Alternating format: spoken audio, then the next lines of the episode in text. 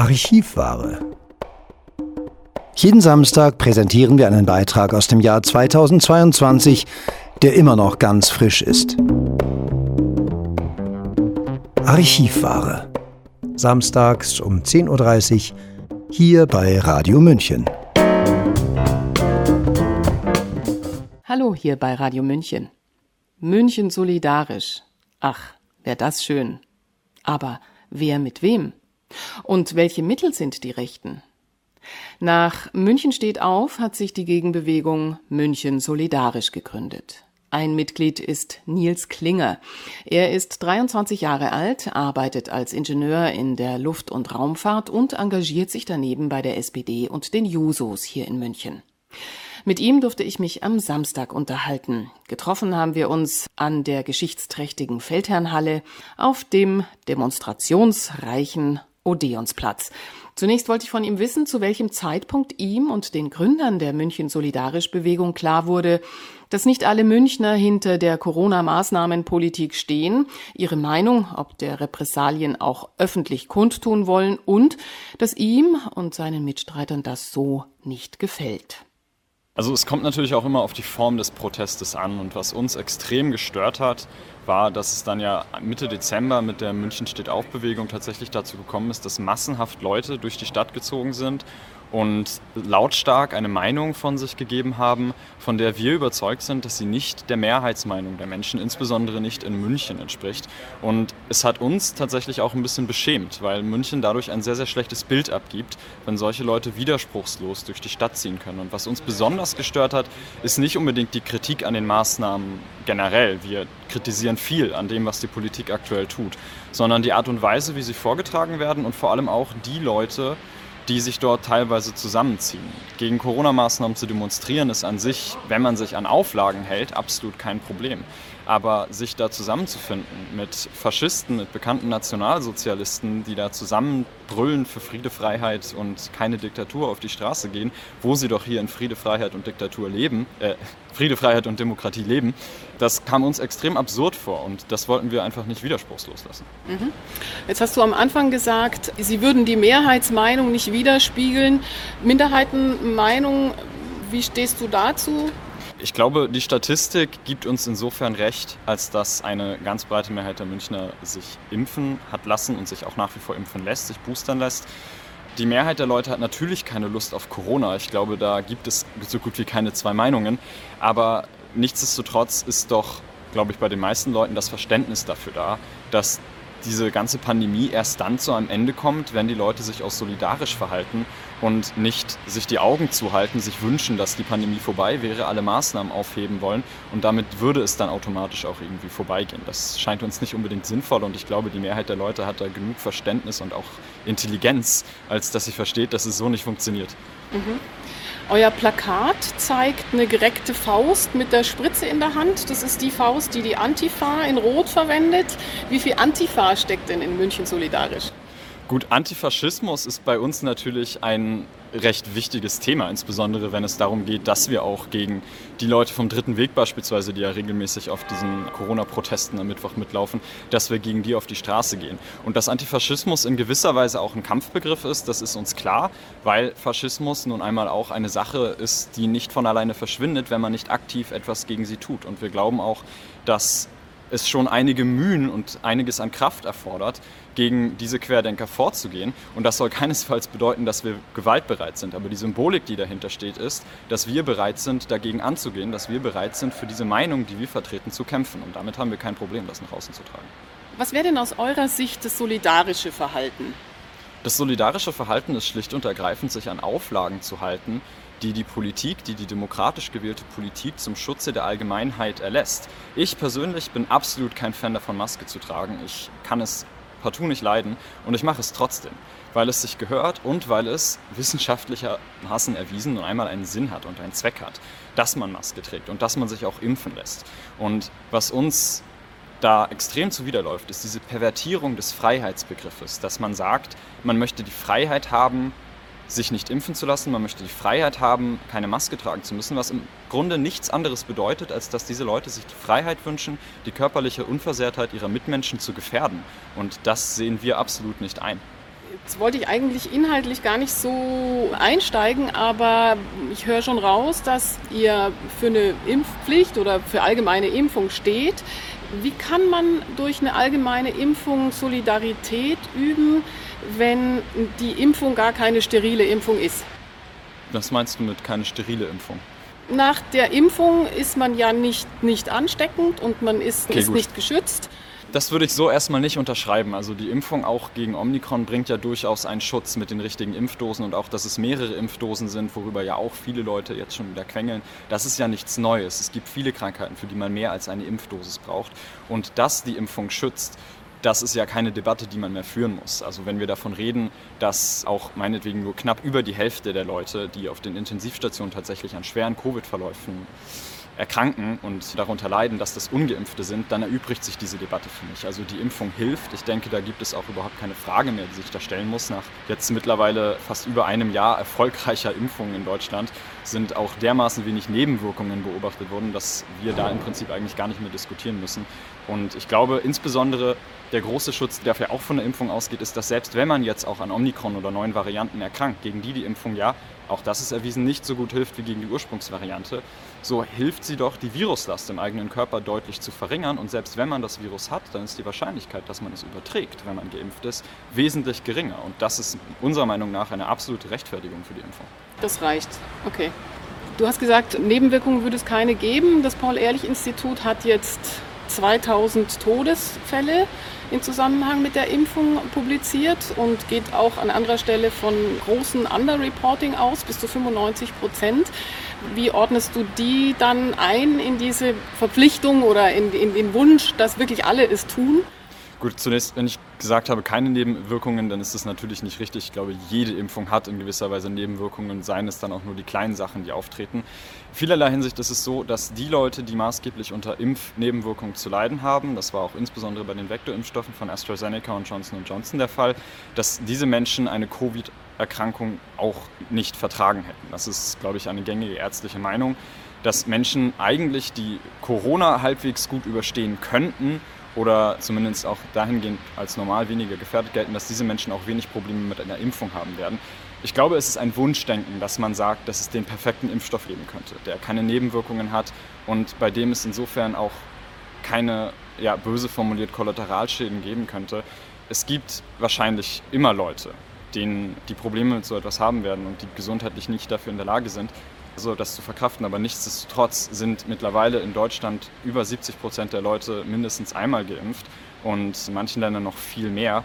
Und wir beobachten dort nicht, dass es aufgrund der Impfung zu einem massenhaften Krankheitsbild oder auch Sterben der Menschen kommt. Also zu sagen, dass diese Impfung eine Todesspritze wäre, das ist doch absolut übertrieben und ist einfach bloß Panikmache. Wenn einer stirbt, und man möchte gerne, dass junge Menschen, von denen wir ja auch wissen, dass sie es gut überstehen können, die Corona-Erkrankung, man möchte trotzdem, dass sie sich alle impfen. Hat es dann was von Opfergabe? In gewisser Weise ist das vielleicht ein wenig negativ formuliert, aber es stimmt schon etwas. Also ich von meiner Seite aus bin fast überzeugt, dass mir eine Corona-Infektion nicht wirklich etwas ausmachen würde und dass ich nach zehn Tagen Quarantäne wahrscheinlich auch schon wieder recht fit wäre. Long-Covid jetzt mal dahingestellt. Aber bei mir geht es tatsächlich auch darum, dass ich Leute schützen möchte, mit denen ich nun einmal täglich in Kontakt trete, die das Ganze nicht so gut verkraften könnten. du würdest dich auch opfern? Ich opfern in dem Sinne, als dass ich mich impfen lasse, selbstverständlich. Ich habe mich impfen lassen und das nicht in erster Linie mir und meiner eigenen Gesundheit wegen, sondern der Gesundheit der Menschen wegen, mit denen ich mich treffe. Mhm.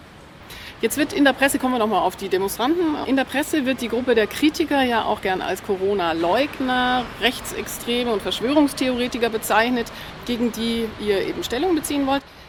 Was hast du selbst auf den Demonstrationen erlebt? Hast du schon mal einen Corona-Leugner getroffen?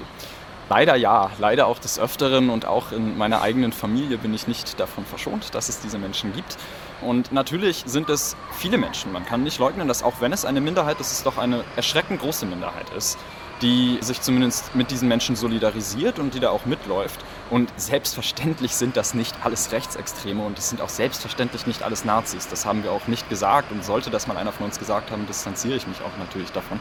Aber nichtsdestotrotz ist es für uns doch problematisch, wenn Leute kein Problem damit haben, mit den Rechtsextremen und Faschisten zusammen auf die Straße zu gehen. Und ich habe es bereits vorher schon gesagt, Friede, Freiheit, Dikta keine Diktatur skandieren und sich der eigenen Absurdität dieses Spruches überhaupt nicht bewusst werden. Dass die Polizei hier steht und dafür sorgt, dass sie Veranstaltungen machen können und ihnen niemand verbietet zu sagen, dass ihnen ja alle verbieten würden, ihre Meinung zu sagen. Also das wird doch irgendwie der Logik und der Sinnhaftigkeit nicht gerecht. Jetzt nochmal auf den Begriff Corona-Leugner. Sind das wirklich Leute, die gesagt haben, Corona gibt es nicht, es gibt keine Viren oder, oder was sagen die genau? Nee, viele Leute glauben sicherlich an das Coronavirus und ich glaube, das Coronavirus abzustreiten, das wäre auch eine so absurde Dummheit, die möchte ich den vielen Menschen gar nicht unterstellen.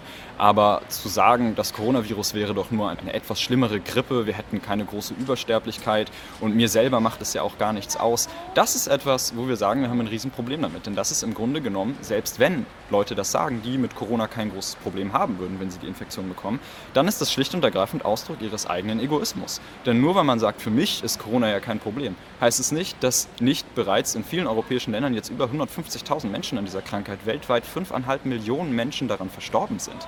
Und Corona wird nicht geleugnet, aber Corona wird von vielen Menschen doch einfach wesentlich harmloser gemacht, als es nach wie vor einfach ist. Auf euren Post ist öfter mal zu lesen der Begriff Schwurbeln. Was bedeutet das genau für dich? Schwurbeln bedeutet auf gut Deutsch einfach Bullshit labern. Das heißt, Leute, die sich hinstellen und Dinge erzählen, die schlicht und ergreifend nicht stimmen oder Dinge erzählen, die vielleicht ihre eigene Meinung widerspiegeln, die aber im Gegensatz zu jeglichem gesellschaftlichen Grundkonsens stehen. Beispielsweise ihre sozialdarwinistische Interpretation von Freiheit. Und das erachten wir einfach als groben, groben Unsinn und dementsprechend bezeichnen wir es gerne als Schwurbelei, was die Leute von sich geben. Ich habe mir von Demonstrationen gegen die Corona-Maßnahmen berichten lassen und habe explizit nach rechtsextremen und gewaltbereiten Menschen gefragt. Ich meine, Gewalt muss ja in jedem Fall geahndet werden. Bist du selber welchen begegnet und wenn ja, wie hast du reagiert? Es war auf der Demonstration vor Weihnachten, ich glaube es war der 22. Dezember, als ich glaube die letzte wirklich große Querdenkerbewegung hier aufmarschiert ist in München. Und Gewalt gab es da insofern, als dass Polizeiketten durchbrochen worden sind, dass sich die Leute den Anweisungen, körperlich auch den Anweisungen widersetzt haben, die von der staatlichen Exekutivgewalt ausgegangen sind, die da ja nicht zum Spaß steht, sondern die da steht, um unbeteiligte Menschen und auch uns, die wir damals demonstriert haben, zu schützen. Und dass so rücksichtslos gegen Polizistinnen und Polizisten vorgegangen wird, das hat mich auf jeden Fall schon schockiert. Und in München sind wir, glaube ich, diesbezüglich noch recht gut weggekommen. Ich glaube, in anderen Städten leidet die Polizei und auch die Zivilbevölkerung noch wesentlich stärker darunter, dass diese Menschen sich so lautstark und auf diese Art und Weise dann doch Gehör verschaffen wollen. Wie könnte jetzt denn die Münchner Gesellschaft tatsächlich gemeinsam durch diese Krise gehen? Du hast ja schon angedeutet, so, ihr seid ja auch nicht unkritisch. Die unterschiedlichen Haltungen sind ja nicht wegzuknüppeln oder zu verbieten oder so. Schreibt ihr einen Dialog an? Wir sind generell immer bereit, mit Leuten zu reden. Man muss sich allerdings auf einem vernünftigen Level treffen, um überhaupt Gespräche führen zu können wir hatten vorhin schon kurz darüber gesprochen, Leute, die Corona von Grund weg leugnen, mit den Leuten werden wir nicht reden können. Und dann ist es. Wie war das Leugnen nochmal? Also genau, also es gibt die wenigen Leute, die Corona leugnen. Ich hatte gesagt, es sind nicht viele. Aber solche Leute zum Beispiel, mit denen wird man nicht reden können. Wir glauben, dass man eine Mehrheit der Menschen allerdings nach wie vor erreichen kann, indem man ihnen schlicht und ergreifend einen Weg aufzeigt, wie man aus dieser Pandemie rauskommt. Und dieser Weg ist nicht, ich halte mir wie ein kleines Kind Augen und Ohren zu, tu so, als gäbe es kein Problem und dann wird es schon irgendwie alles wieder gut werden, sondern dass dieser Weg Solidarität ist. Wir wollen den Menschen zeigen, dass wir in einer Gesellschaft leben, in der Menschen füreinander da sein können, in der Menschen auch, du hattest es als Opfergabe beschrieben, aber in der Menschen auch bereit sind, sich nicht für sich selbst impfen zu lassen, sondern für die Gesundheit ihrer Mitmenschen. Und dass Zusammenhalt jetzt wichtig ist, dass man nicht alles un unhinterfragt über sich ergehen lässt, aber dass man doch die Sachen, zu denen die meisten ernstzunehmenden WissenschaftlerInnen raten, dass man sich diese Sachen auch zu Herzen nimmt und dass man vor allem sich nicht nur auf sich selbst besinnt, sondern auch auf die Menschen, die einen umgeben. Und dass man auf diese Menschen aufpasst, sich um diese Menschen genauso kümmert wie um einen selbst und dass man zusammen daraus geht und eben das tut, was für die Gesellschaft und für die Allgemeinheit auch richtig ist. Denn diese Krise die wird sich nicht lösen lassen, indem jeder individuell versucht, eine Lösung für sich zu finden. Und das ist, glaube ich, etwas, was vielen Leuten widerstrebt, was einfach nicht in deren Köpfe hinein möchte. Und dann geht es nun mal darum, dass eine Allgemeinheit diese Probleme lösen muss. Und dann geht es halt auch in gewisser Weise um, ich mag den Begriff nicht wirklich, aber es geht dann um das Allgemeinwohl und sich dem in gewisser Weise unterzuordnen als Akt der Solidarität. Ich glaube, das ist eine vernünftige Art und Weise, wie man das Problem bewältigen kann, vielleicht sogar die einzige Art und Weise. Du hast schon erwähnt, im privaten Umfeld bist du auch nicht verschont. Wie gehst du denn da damit um? Naja, es ist natürlich so, dass ich niemandem jetzt den Kontakt verweigere oder so. Ich, ich meine, ich mag Leute, auch wenn sie dahingehend eine meiner Meinung nach sehr absurde Meinung und Haltung vertreten. Ich meide den Kontakt zu diesen Menschen. Nicht im Sinne von, dass ich nicht mehr mit ihnen telefonieren würde, aber ich treffe sie nicht mehr in, in, Person. Und da geht es nicht mal mehr darum, dass ich ein Statement setzen will, sondern einfach, dass ich weiß, dass diese Menschen sich damit selber immer großem Risiko aussetzen, was ich ihnen nicht unbedingt zumuten möchte. Und wenn sich mir die Möglichkeit bietet, angemessen über das Thema zu reden, Faktenbasis und Vernunft darüber zu diskutieren, dann mache ich das natürlich. Und ich werde auch nicht damit aufhören. Ich werde auch nicht müde, das zu tun. Aber ansonsten ist natürlich der Zusammenhalt mit diesen Menschen insofern eingeschränkt, als dass ich sie nicht mehr als solchen Teil meines familiären und freundschaftlichen Lebens wahrnehmen kann, wie ich das mit den nicht querdenkenden Teilen tun kann. Okay, auf welcher Ebene würdest du oder würdet ihr denn den Austausch äh, suchen wollen? Du hast jetzt gerade Fakten erwähnt. Ich glaube, mit Fakten muss man auf keiner Seite mehr kommen, denn keiner kennt hier irgendwie die Wahrheit. Jeder kommt mit nochmal besseren Studien daher und nochmal neuen Faktencheckern. Wäre es vielleicht eine persönliche Ebene, eine emotionale Ebene, die sinnvoll wäre? Oder was würdest du oder was würdet ihr wählen wollen? Ich glaube, wir selbst haben uns im Bündnis noch gar nicht so großartig darüber auseinandergesetzt, wie wir in einen etwaigen Dialog treten wollen würden. Deswegen kann ich an der Stelle auch wirklich nur für mich sprechen. Aber zunächst mal geht es darum, dass die Art und Weise, wie auch aktuell mit der Stadt München, mit dem Kreisverwaltungsreferat seitens der Quendenker umgegangen wird, dass das aufhören muss. Also die versuchen schlicht und ergreifend jede Woche aufs Neue die Polizei zu verarschen und die Stadt, um ihnen auf der Nase herumzutanzen, stilisieren sich als die Opfer der ganzen Geschichte obwohl sie diejenigen sind, die hier das Chaos stiften. Und wenn sie dahingehend Vernunft walten lassen und sich einmal auf das Rationale besinnen und sagen, okay, wir kommen jetzt langsam mal wieder ein bisschen runter und wollen tatsächlich reden und nicht einfach nur uns hier ein Zeichen setzend durch die Stadt marschieren und uns als die Leidtragenden der ganzen Geschichte zu stilisieren, dann wären wir sicherlich auch bereit, mit Leuten in Dialog zu treten.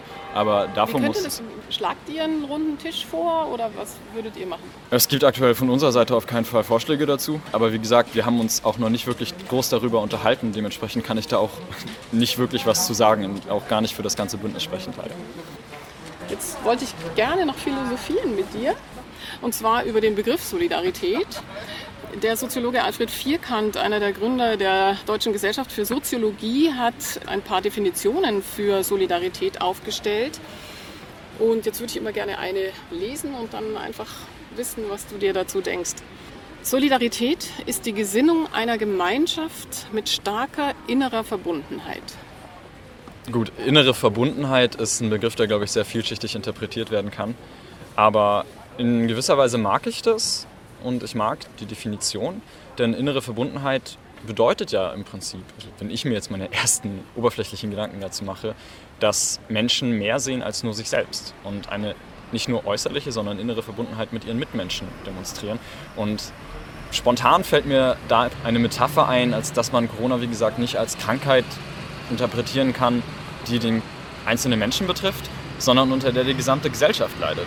Und eine Krankheit, die man nicht als einzelner Mensch überkommen kann und überwindet, sondern die man als Gesellschaft zusammen überwinden muss. Und das funktioniert nicht, wenn jeder nur für sich kämpft. Mhm.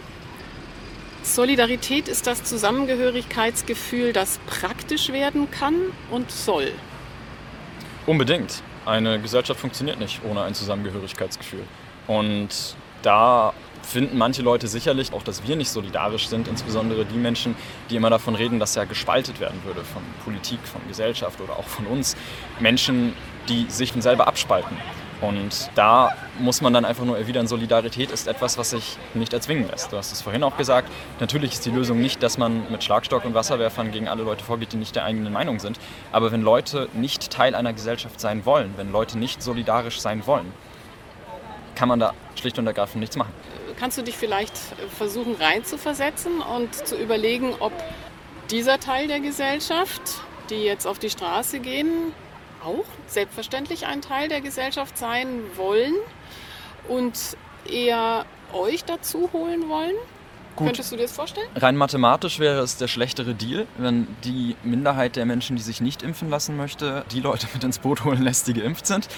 Und als Ingenieur bin ich natürlich ein großer Fan von Mathematik, aber auch rein ethisch und moralisch wäre das kein, äh, kein guter Deal, denn diese Leute haben ja vielerlei Hinsicht, sicherlich wieder nicht alle, ich möchte da auf keinen Fall pauschalisieren, eine andere Form von Gesellschaft, die auch den Definitionen von Solidarität, die du vorgelesen hast, nicht gerecht werden.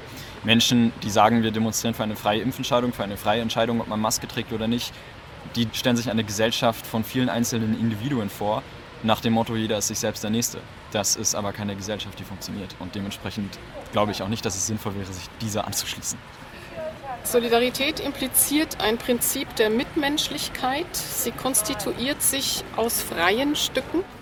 Ja, Solidarität lässt sich nicht erzwingen. Und ich glaube, dass die deutsche Gesellschaft, auch wenn sie ja als eines der westeuropäischen Länder mit der größten Impflücke aktuell dasteht, doch mehrheitlich bereit ist, sich aus freien Stücken in diese Solidarität und in diese solidarische Gesellschaft einzugliedern. Die allermeisten Menschen lassen sich impfen, die aller, allermeisten Menschen tragen Maske und halten Abstände. Und niemand kann gezwungen werden, da mitzumachen. Aber die allermeisten Menschen machen mit und machen auch in Friede, Freiheit und Demokratie sehr erfolgreich seit 70 Jahren in Deutschland mit, seit mehr als 70 Jahren. Das war der Aktivist Nils Klinger von München Solidarisch. Die nächsten Aktivitäten sind auf ihrem Twitter-Account zu verfolgen. Anfügen möchte ich an dieser Stelle ein Zitat aus Ray Bradburys Roman Fahrenheit 451 aus dem Jahr 1953. Zitat Gib den Menschen Wettkämpfe. Überfrachte sie mit sinnlosen Daten, fülle sie bis zum Rand voll mit Fakten bis sie völlig übersättigt sind, sich aber absolut brillant informiert fühlen. Dann werden sie das Gefühl haben, dass sie denken. Sie werden ein Gefühl von Bewegung haben, ohne jemals von der Stelle zu kommen. Und sie werden glücklich sein. Zitat Ende. Mein Name ist Eva Schmidt und ich wünsche Ihnen jetzt einen schönen Tag und einen angenehmen Abend. Ciao, Servus. Das war unsere Archivware aus dem Jahr 2022, immer noch ganz frisch. Jeden Samstag um 10.30 Uhr bei Radio München.